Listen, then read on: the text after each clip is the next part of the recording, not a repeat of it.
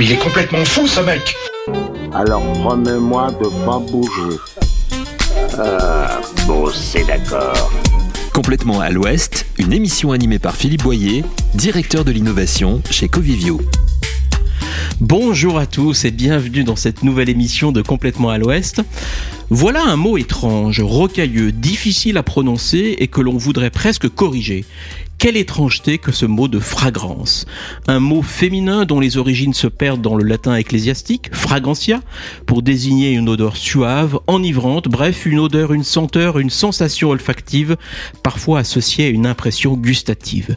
En ce presque printemps où l'actualité n'est pas toujours rose, c'est donc de fragrance, de senteur, de parfums et d'odeurs dont nous allons parler avec notre invité. Et puis, pour élever nos âmes, souvenons-nous des premiers vers de ce poème de Baudelaire que nous avons peut-être appris à l'école, poème comme il se doit intitulé Le parfum. Lecteur, as-tu quelquefois respiré avec ivresse et lente gourmandise ce grain d'encens qui remplit une église ou d'un sachet le musc invétéré? C'est parti, droit devant, largons les amarres et cap à l'ouest, complètement à l'ouest. Complètement à l'ouest, Philippe Boyer. Bonjour Annick Le Guerrer et bienvenue. Bonjour à vous. C'est un très grand plaisir de vous accueillir au micro de Complètement à l'Ouest pour une émission aux mille senteurs. Annick Le Guerrer, vous êtes une anthropologue et philosophe spécialiste du parfum, de l'odorat, des odeurs, sujet pour lequel vous avez consacré euh, plus de 30 ans de recherche et de travail, et notamment trois essais parus chez Odile Jacob, le, Les pouvoirs de l'odeur, et deuxième essai, Le parfum des origines à nos jours. Et puis récemment, ce nouvel essai, Le parfum et la voix, une rencontre inattendue. C'est donc de parfums, de senteurs, de fragrances, mais aussi d'organes, de voix, dont nous allons parler dans cette émission. Et pour rester fidèles à nos bonnes habitudes, démarrons cette émission par ce court extrait sonore en référence à notre sujet. On l'écoute. Les babtous, ils fouettent, les kleps, les arbres, même Brad Pitt, ils fouettent. Tous, en fait. Ça fouette tellement partout tout le temps que du coup, personne sait que ça fouette. On suit un minot, seul tout, Jean-Baptiste Grenouille. Il taffe chez un parfumeur ambiance Coco Chanel et Scorpio, mais badaboum, putain de révélation, Kermit la grenouille, c'est le king des parfumos. Son boss, il est fou. Il dit, Amdullah, on va se faire du bif avec ton tarin. Allez, Mozart de Sephora, envoie un petit parfum qui va faire kiffer les joabours. Roule, JB alors vous aurez sans doute reconnu le, la voix du très regretté Jean Rochefort avec cette voix si reconnaissable.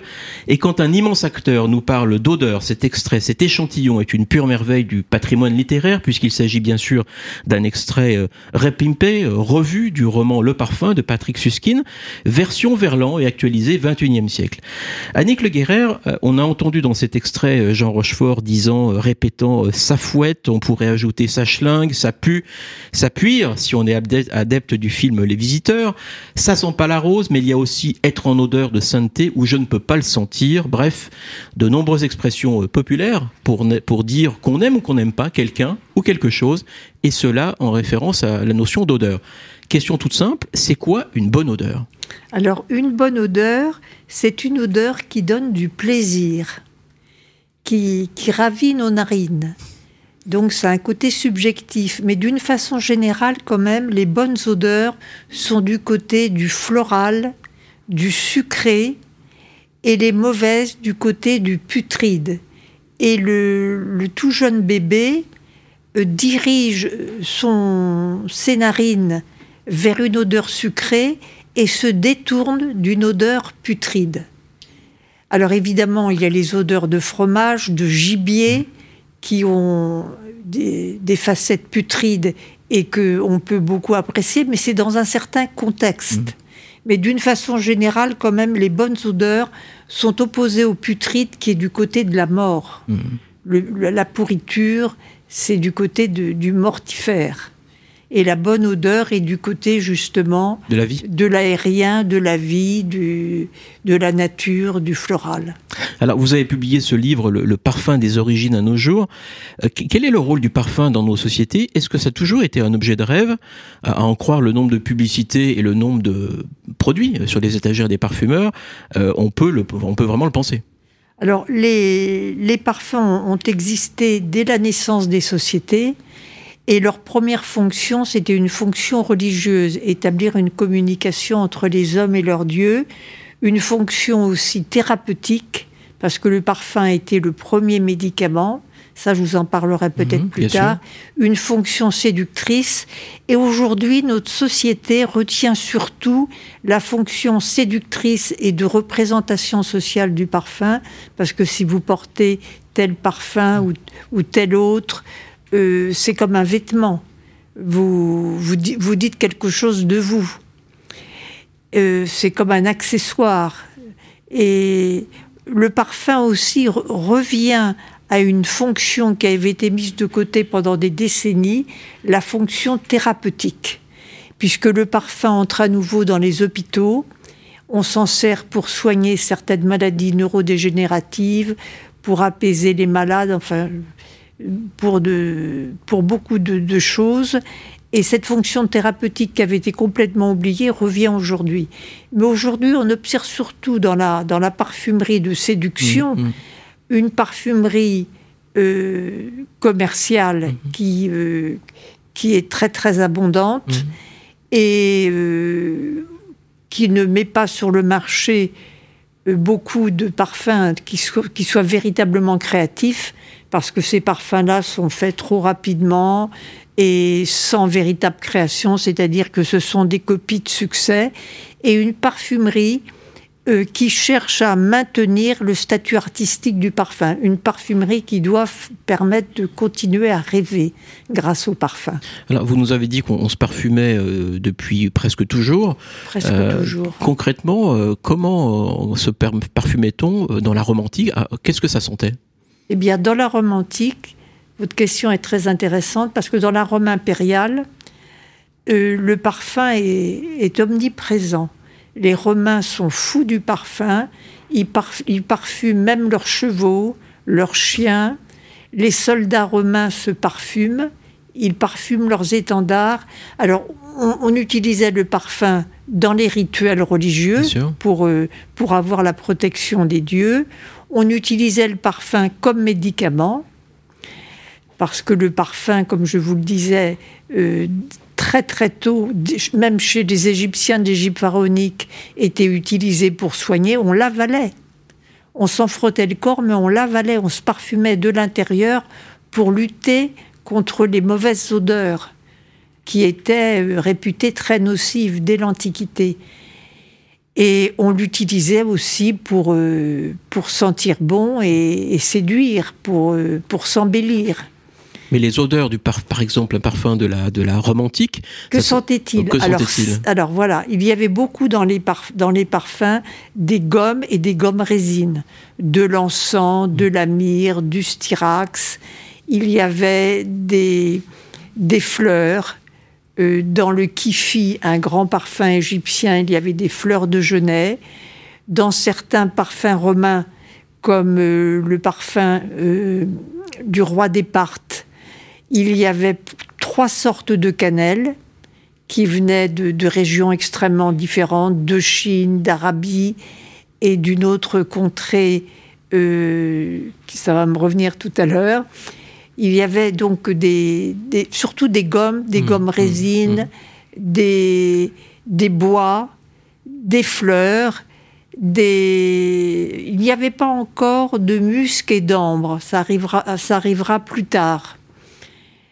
Euh, mais les parfums, alors, n'avaient pas de base alcoolique comme les parfums que nous sentons aujourd'hui, parce que ces parfums-là euh, sont faits, ont été faits grâce à la distillation, à l'alcool, mais il y avait des. La base du parfum, c'était une huile, une huile végétale, huile de sésame, de benne, de balan, de ricin et surtout d'olive.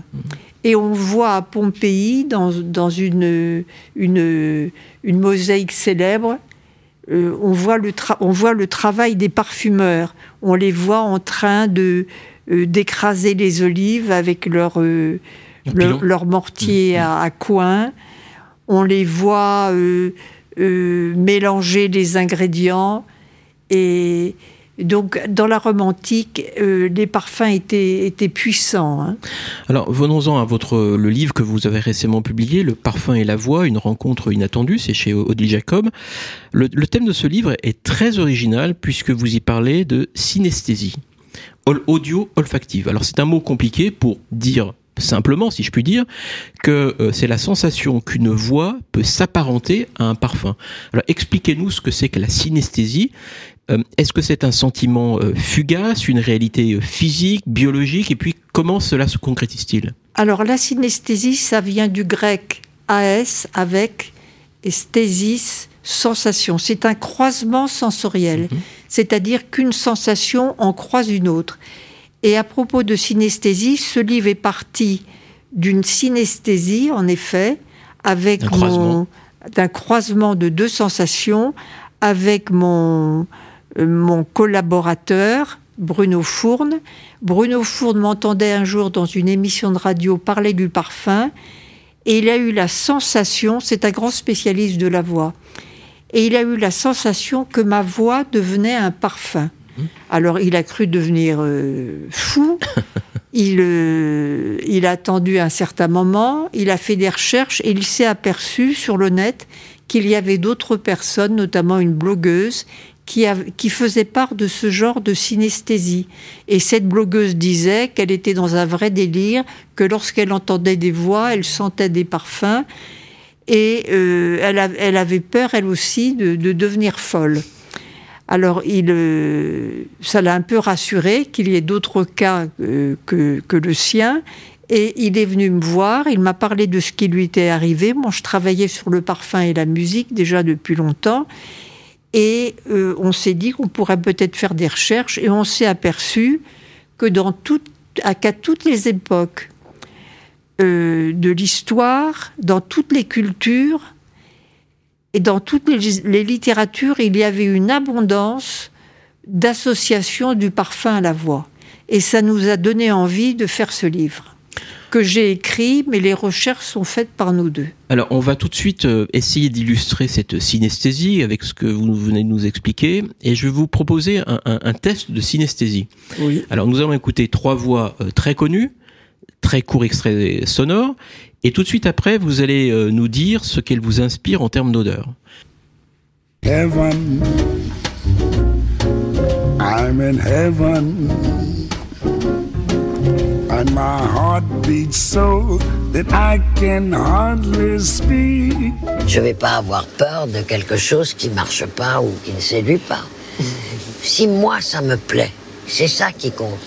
Et je crois que si ça me plaît, j'ai une telle conscience de l'humanité. heureux. Quelque chose quelque chose de la merde.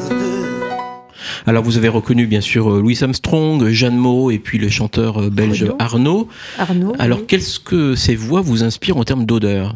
Alors, ce sont des voix graves. Ces trois voix sont des voix graves. Merci. La plus grave étant celle de Jeanne Moreau.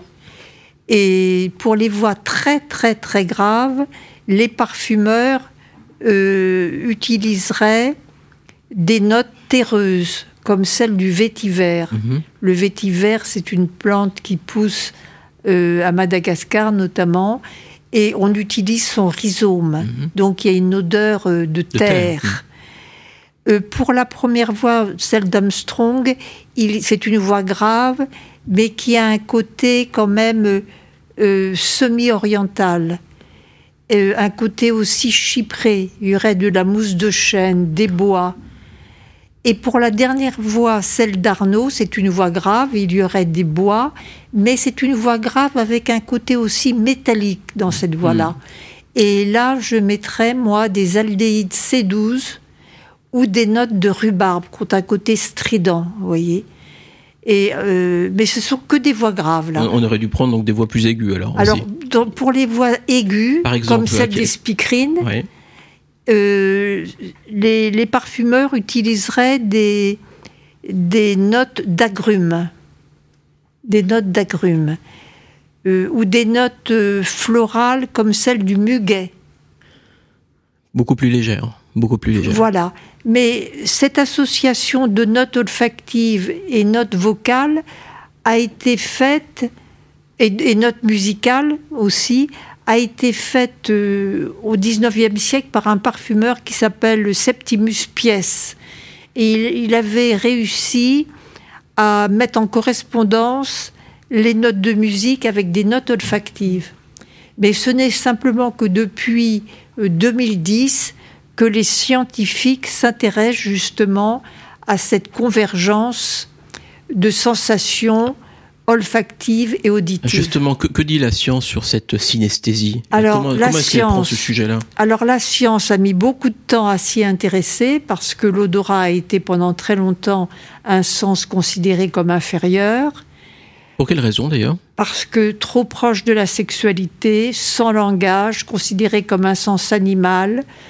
Et donc, ce n'était pas un sens noble, comme le disaient certains philosophes comme Platon et Aristote, comme l'a vue, L'odorat voilà, Mhm. comme l'a vue. Mhm. Et donc, l'odorat était un sens méprisé.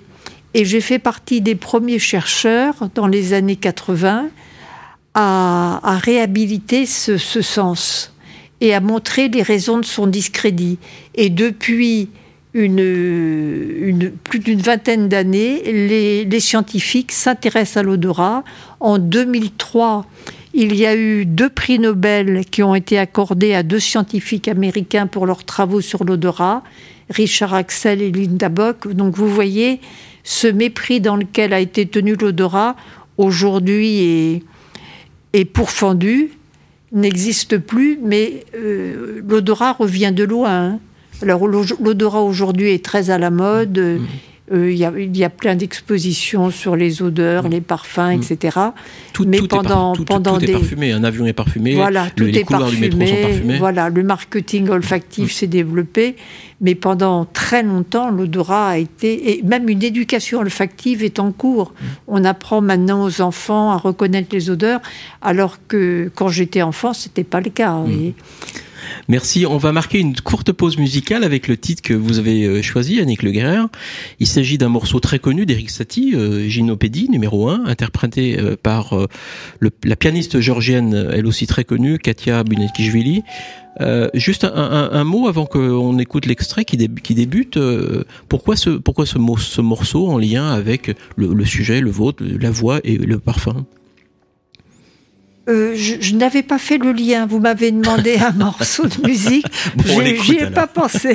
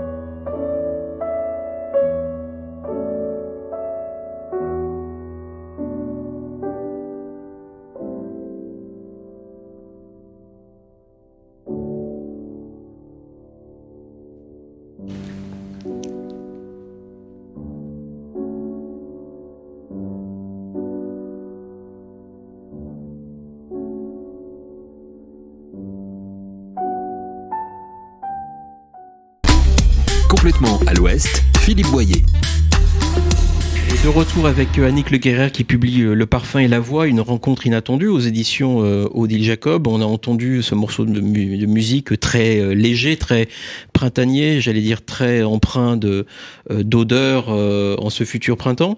Euh, Est-ce que toutes les voix ont une odeur Je reformule ma question. Est-ce qu'il est possible de dire que la voix de telle ou telle personne a des qualités olfactives ou existe-t-il des voix qui peuvent inspirer un sentiment négatif, voire de répulsion ou de dégoût, des voix qu'on associerait à une odeur qu'on n'aime pas?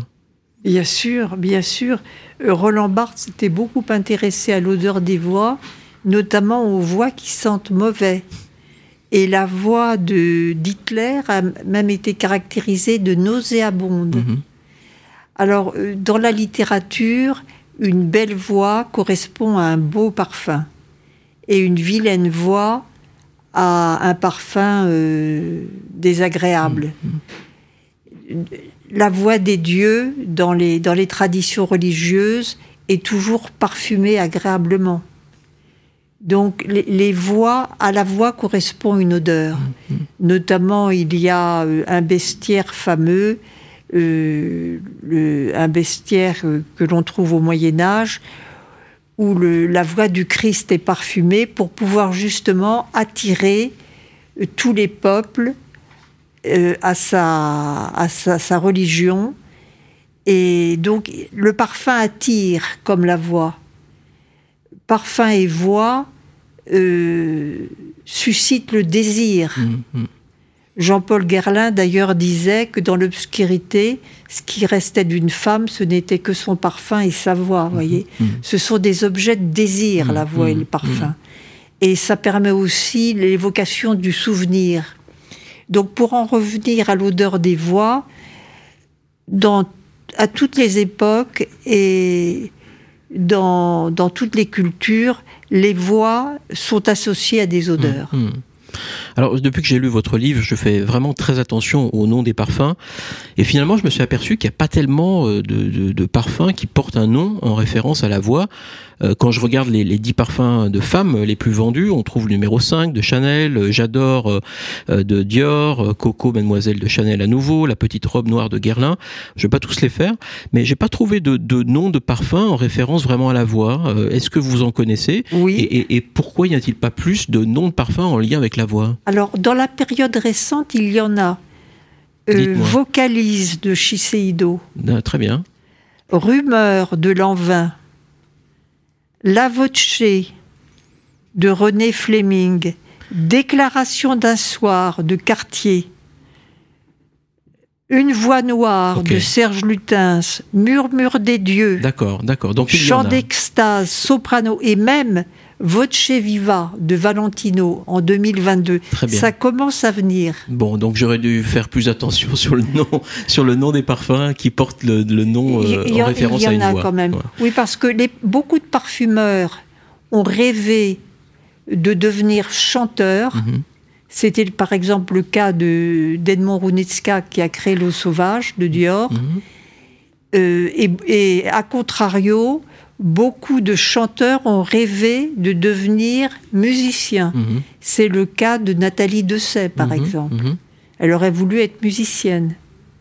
Et donc, euh, et donc Il l'idée. il y a cette correspondance, vous voyez, entre, entre le, la musique, la voix et le parfum. Ah, vous abordiez tout à l'heure li- l'idée, plus que l'idée, une, une réalité euh, qui rentre dans les hôpitaux, sur le fait que les odeurs peuvent et, la- et les voix peuvent soigner.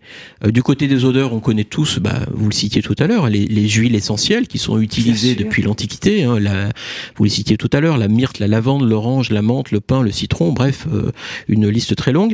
Mais comment expliquer que les odeurs peuvent soulager, voire guérir Et puis, pour prolonger le, le parallèle odeur-voix, la voix ou la musique peuvent aussi, elles aussi, euh, guérir, être des médicaments. La musicothérapie est aujourd'hui une réalité, ou l'audiothérapie. Euh, donc, première question, comment expliquer que les odeurs peuvent soulager, voire guérir? Les odeurs peuvent soulager, de même que, les voix et la musique, parce qu'elles ont un retentissement émotionnel. Elles, agissent sur les émotions, l'affectivité et, aussi la mémoire. Et en ça, on s'en sert pour lutter contre les maladies ne- neurodégénératives comme euh, Alzheimer. mais on s'en sert aussi pour apaiser, pour calmer. À Sainte-Périne, par exemple, on nous avait raconté qu'une malade très très agitée que les, les, infirmiers ne pouvaient plus approcher a été calmée lorsqu'on lui a fait écouter une, une œuvre de Schubert, euh, un trio pour piano et à cordes numéro 2 de Schubert. Mmh, mmh. voyez. Et est-ce qu'on lui a fait sentir quelque chose en parallèle aussi? Non, mais dans ce, il y a certains thérapeutes qui font les deux, qui font sentir à leurs patients des odeurs et qui, euh, et qui mettent de la musique. Notamment une ergothérapeute qui a travaillé à la prison de Fresnes et pour apaiser certains, certains prisonniers, elle leur faisait sentir des odeurs qu'on ne pouvait pas sentir en prison, des odeurs de, de mer, Mmh. de sapin, et elle, euh, elle, leur, elle leur mettait de la musique. Mmh. Et ce que je voulais aussi vous dire euh, concernant le, l'utilisation du parfum et de, et de la voix, euh, j'ai entendu récemment aux informations qu'une qu'une chirurgienne, lorsqu'elle sentait que, son, que la personne qu'elle allait opérer était angoissée, chantait devant elle pour l'apaiser. Et donc vous voyez le Mmh, pouvoir mmh. de la voix comme euh, apaisant. Mmh. Et il y a aussi euh, à Cochin une, une anesthésiste qui, pour endormir ses patients, diffuse de- des, des parfums et les traite aussi par hypnose. Donc là, on a la voix Mmh. et le parfum, Mmh. Mmh. le croisement des deux. Absolument. Ça apaise, ça apaise la, la personne qui va être opérée. On peut l'opérer. Alors, il y a dans votre ouvrage, Le, parfum et la voix, notamment euh, plusieurs passages qui montrent que presque toutes les religions, en particulier les religions monothéistes, ont fait le lien, vous le disiez un petit peu tout à l'heure, entre la parole, celle d'un dieu, et les odeurs. Et d'ailleurs, euh, je ne sais pas si mes sources sont exactes, mais le mot même de parfum provient, dites-moi si je me trompe ou pas, du latin perfumum, qui signifie littéralement par la fumée, dont euh, cet encens qui s'élève euh, notamment au ciel et, qui porte la parole qui s'élève vers, euh, en quelque sorte, vers le Dieu en question. Question donc très large. Pour quelles raisons il y a toujours eu cette alliance du parfum et de, la parole, notamment dans les, religions, une sorte de consubstantialité parfum-prière? Eh bien, parce que le parfum, comme la prière, s'élève dans l'atmosphère. La voix, comme le parfum, euh, sont euh, invisibles, imputrescibles, de forme indéfinie. et qui donne des émotions. Ils donnent des émotions et ils sont tournés vers le sacré. Donc l'alliance des deux, euh, pour, dans les rituels religieux, est constante. Et ceci dans les religions monothéistes, on l'a, on l'a dit, vous le démontrez très bien dans votre livre, mais ailleurs dans le monde, en Asie par exemple, et là aussi, est-ce que religion est associée, est associée à parfum? Chez les, chez les bouddhistes, sûr, chez les hindouistes, l'encens est, Mm. est tou- est toujours présent. hein. Les, euh, oui, c'est toujours, euh, toujours présent. Donc c'est vraiment une constante euh, C'est une anthropologique. Oui. Euh, et là, on en revient sur la L'utilisation de l'utilisation du chant, de la musique et du parfum dans les religions est constante. Euh, presque ultime question, puisqu'on est, on est presque au, au bout de, de notre temps réglementaire. Est-ce que les nouvelles technologies, et en particulier l'intelligence artificielle, peut être une aide pour les parfumeurs pour associer des senteurs? Alors, euh, euh, bien sûr, le robot, l'intelligence artificielle ne produira pas le parfum, mais en tout cas, est-ce que ça peut être une aide pour les nez qui travaillent chez les parfumeurs? Alors, les, les nouvelles technologies ont apporté beaucoup aux parfumeurs pour le décryptage des formules, comme la chromatographie. Grâce à cet appareil, un parfumeur peut, peut savoir quels sont les ingrédients qui sont dans un parfum, ce qui permet les copies d'ailleurs. Ça, c'est évidemment pas une bonne chose. Mais l'intelligence artificielle, en ce qui concerne le travail de création, à mon avis, ne sert à rien parce que lorsqu'un parf- parfumeur veut créer un parfum, il faut au départ qu'il ait une émotion. Il faut que ça vienne de l'émotion, que ça parte du- de, de son cœur, de ses tripes, vous voyez. Après, il fait une construction intellectuelle, mais sans émotion, euh, il n'y a rien. Donc l'intelligence artificielle, là, est muette. C'est vrai, c'est vrai. Allez, toute, toute dernière question, parce que vraiment là on commence un tout petit peu à déborder, le temps passe très vite. Est-ce qu'il y a un parfum dont vous avez toujours rêvé et que, qui n'a jamais été euh, créé et exploité? Heureusement pour moi, j'ai la chance d'avoir rencontré des parfumeurs qui font des beaux parfums et leur seul parfum suffit à me faire rêver. Parmi les grands noms de la parfumerie, vous citiez tout à l'heure Jean-Paul Guerlain, c'est ça? Jean-Paul Guerlain était un très grand parfumeur. Il y en a beaucoup des grands parfumeurs. Serge Dominique Ropion. Serge Hutin, c'est un compositeur. C'est pas.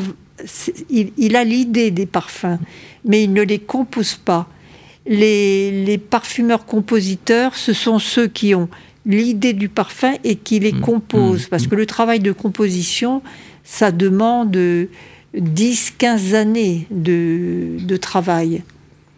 Et c'est toute, une, toute une éducation olfactive. hein. Merci beaucoup, Annick Le Guerrer, pour ces, pour ces éclaircissements et pour cette émission qui sent bon, encore une fois, avant le, le printemps, à quelques jours du, parfum, du, du printemps. Ce parfum euh, fait vraiment, fait vraiment du bien. Merci d'avoir accepté d'être, euh, d'être venu à ce micro de Complètement à l'Ouest à l'occasion de, et je le répète, de la publication de votre livre Le parfum et la voix, une rencontre inattendue, qui est paru aux éditions euh, Odile Jacob. Euh, vraiment, en ce, en ce, printemps naissant, vous nous avez régal, régalé en parlant euh, senteur, odeur et fragrance. Et si j'osais dire que cette émission fut euh, une émission euh, capiteuse, pleine de nuances, fleurie, champêtre. Bref, une émission qui sentait bon euh, l'intelligence et l'éclectisme des nuances, tout ce qu'on aime ici dans Complètement à l'Ouest. Alors justement, Complètement à l'Ouest revient bien sûr le mois prochain avec un tout autre sujet. En attendant, cette émission, bah bien sûr, vous le savez, peut être réécoutée en podcast sur les principales plateformes en ligne, les Deezer, les Spotify, les Google Podcasts et beaucoup d'autres. Et puis, euh, comme toujours, mes remerciements euh, à toute l'équipe euh, en régie, singulièrement à David, qui est en, ré qui est en régie aujourd'hui et qui permet la diffusion, l'enregistrement et la diffusion de cette émission. Voilà, c'est fini, on garde le cap, cap à l'ouest, complètement à l'ouest. Il est complètement fou ce mec Alors promets-moi de pas bouger. Ah, bon, c'est d'accord. Complètement à l'Ouest, présenté par Philippe Boyer, directeur de l'innovation chez Covivio. Une émission à réécouter et à télécharger gratuitement sur le site radio.imo.